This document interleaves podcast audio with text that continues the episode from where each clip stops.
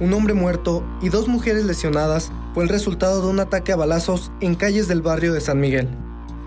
Los hechos ocurrieron minutos después de las 10 de la mañana de ayer, de nueva cuenta en la esquina de Río Balsas e Independencia. Con este homicidio, suman 14 víctimas en 10 ataques sobre esta calle durante el 2020.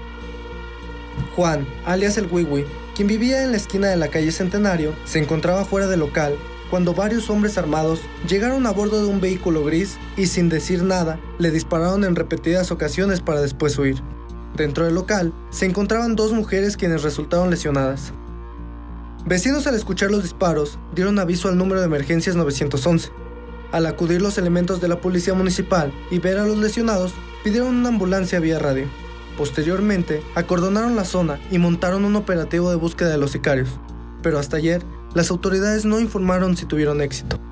Paramédicos de bomberos acudieron para brindarle primeros auxilios a las víctimas, pero Juan ya no contaba con signos de vida. Una mujer fue trasladada de emergencia a un hospital, donde fue reportada como grave de salud. La zona fue resguardada por los oficiales de la policía y agentes de tránsito municipal. Peritos de la Fiscalía General del Estado acudieron para levantar indicios, entrevistar a las personas y levantar varios casquillos percutidos que quedaron sobre la calle. Por último, el cuerpo fue trasladado al servicio médico forense para practicarle la autopsia de ley.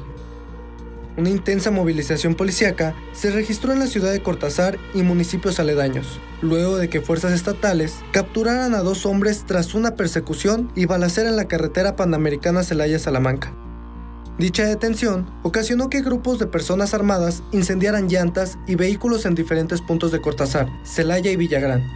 Cuerpos de rescate de los tres municipios trabajaron a marchas forzadas para controlar los siniestros.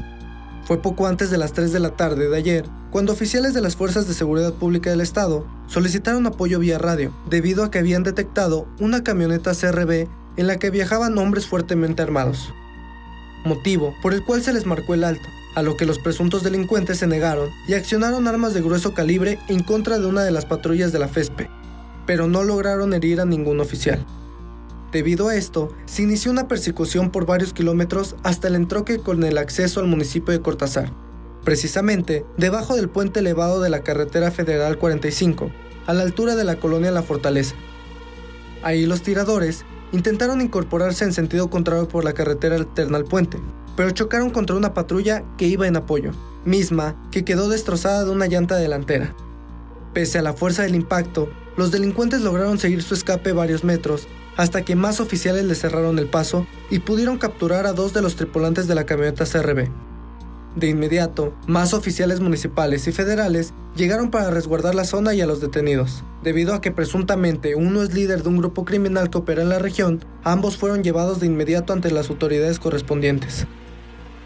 Agentes de investigación criminal y peritos también acudieron al lugar y encontraron armas largas y decenas de cartuchos útiles dentro de la unidad de los delincuentes, objetos que fueron embalados y puestos a disposición. No pasó mucho tiempo de la detención, cuando los números de emergencia volvieron a sonar.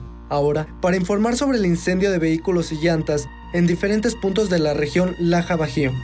El primer caso se registró sobre la carretera Cortázar-Salvatierra, a la altura de San Nicolás de las Maravillas, donde un grupo de hombres armados despojaron a una persona de su camioneta y la rociaron con gasolina para después prenderle fuego.